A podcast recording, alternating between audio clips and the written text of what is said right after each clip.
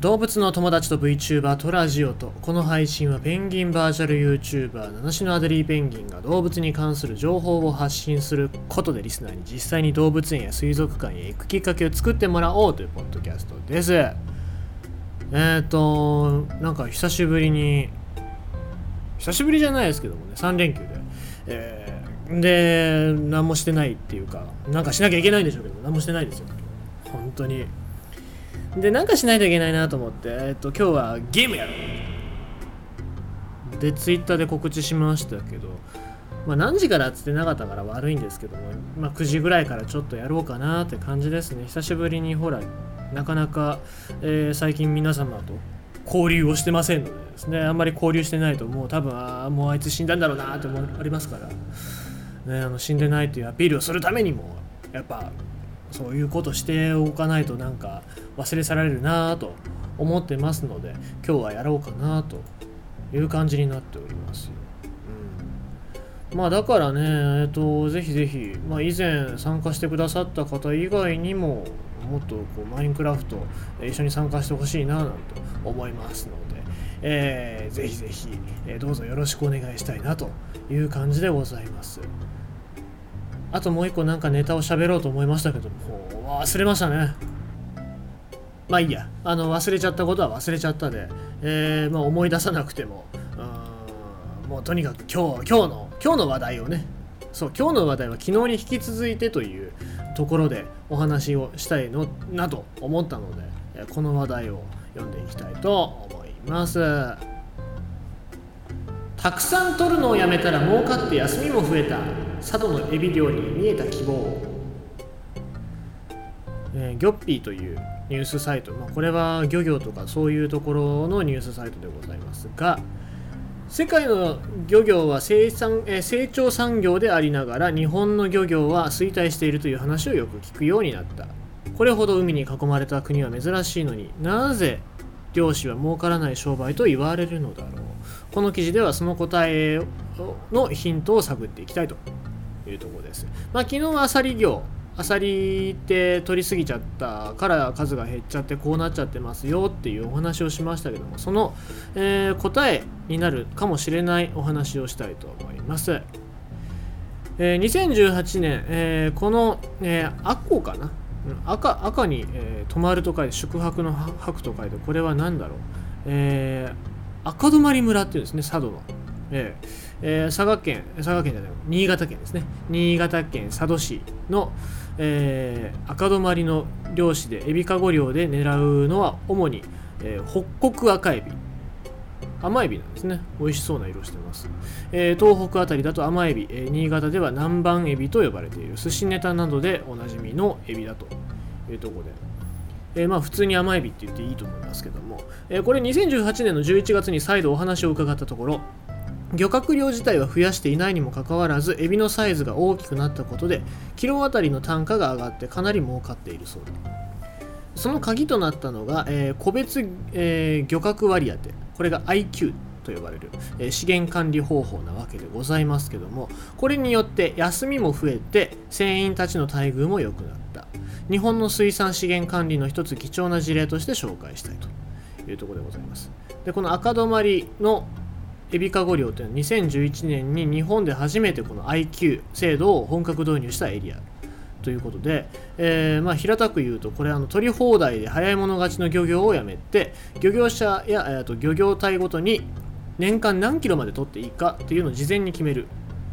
これを水産資源を取り尽くして枯らすことがなく、えーまあ、SDGs ですよね、えー、持続的に活用するシステムだということで、これはね、もともとノルウェーで始まった、えー、制度でございまして、まあ、海外で漁業を儲かる商売に転換させた資源管理方法の一つであるというところですね。これを導入したのが、まあ、ここの、え、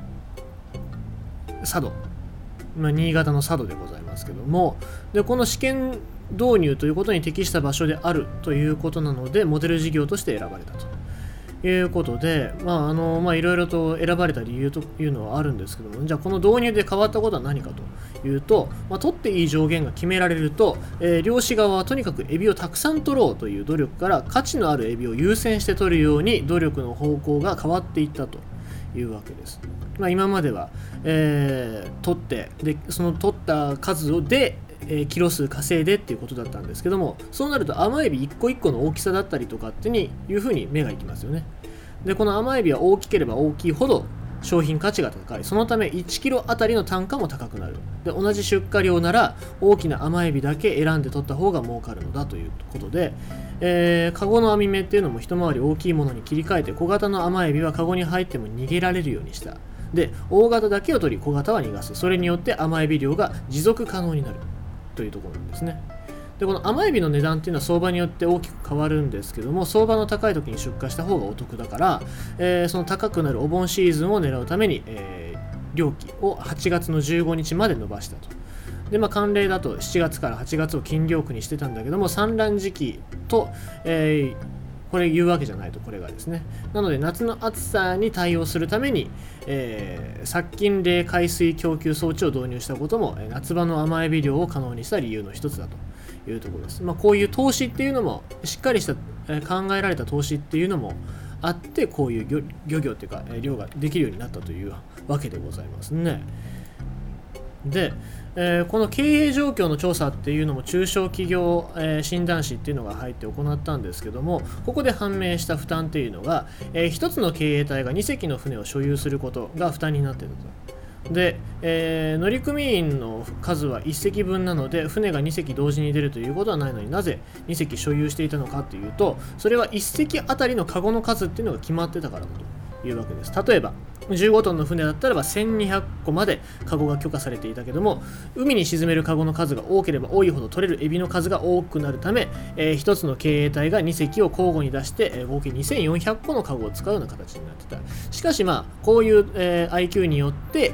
えー、船ごとではなく携帯ごとの取っていい上限が決まったことで1隻あたりのカゴ数を制限する意味がなくなった。ということでこれまで操業していた船も廃業させた場合、えー、その船が使用していたカゴの数を、えー、異常できるという新しいルールも作られたということで、えーまあ、一石に集約することで保険代、メンテナンス代とか維持費っていうのが半分になって経営状況もだいぶ改善されたということですね。えーまあ、だから取ることだけじゃなくてその経営の改善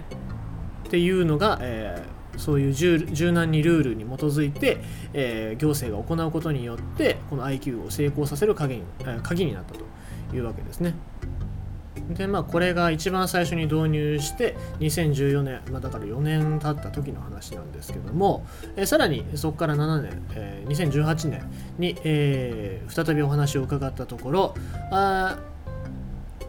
IQ で、えー、各船の取っていい枠が決まってんだけども普通に操業していると今は超過します。だから抑えて抑えて1日に4連、えー、上げていたのを3連にしたりそれまでの前の4連分くらいの量が取れて網目を大きくしたからエビも大きくなりましたということで、えー、IQ と始めた時に比べて今は1.7から1.8倍の水揚げの金額があるということですね、まあ、だから本当に、えー、儲かる量まあ、コスト削減したっていうところもありますけどもうんこうやってルールに縛られたりとか、まあ、縛られるって言い方じゃないと思うんですけどもそうやって制限させさせてもらったことによって取れるものの質が上がったりとか、えーまあ、大きいもの小さいものを見逃して大きいものを、えー、取るということによって休む時間が増えたりとかして、えー、人間、まあ、取る人の負担も減らせるということで、まあ、これは非常に高齢なんじゃないかなと思いますのでですね、まあ、ただ取るだけた取ってもいっぱい儲けましょうじゃなくて取る資源っていうのを管理してみんなで、えー、しっかり管理することによっていいものを取って、え休みだったりとか収入を上げていきましょうっていうそういう方向に持っていくっていうのが本当の SDGs まあ、SDGs をするからお金がなくなるとか誰かに負担をかけるじゃなくて、まあ、全員でそうやって資源を守ることで、えー、お金儲けをしていきましょうねっていう風に持っていければいいんじゃないかなと思います。まあ、世の中の SDGs ってなんか貧乏くさいイメージがありますのでですね、えー、まあこういう記事を読んでそのイメージが覆ればいいかなと僕は思いますので、まあ、ぜひぜひ皆様にも知っていただきたいお話だなというふうに思います。ということでございまして今日のニュースはたくさん取るのをやめたら儲かって休みも増えた佐渡のエビ漁に見えた希望ということでございました。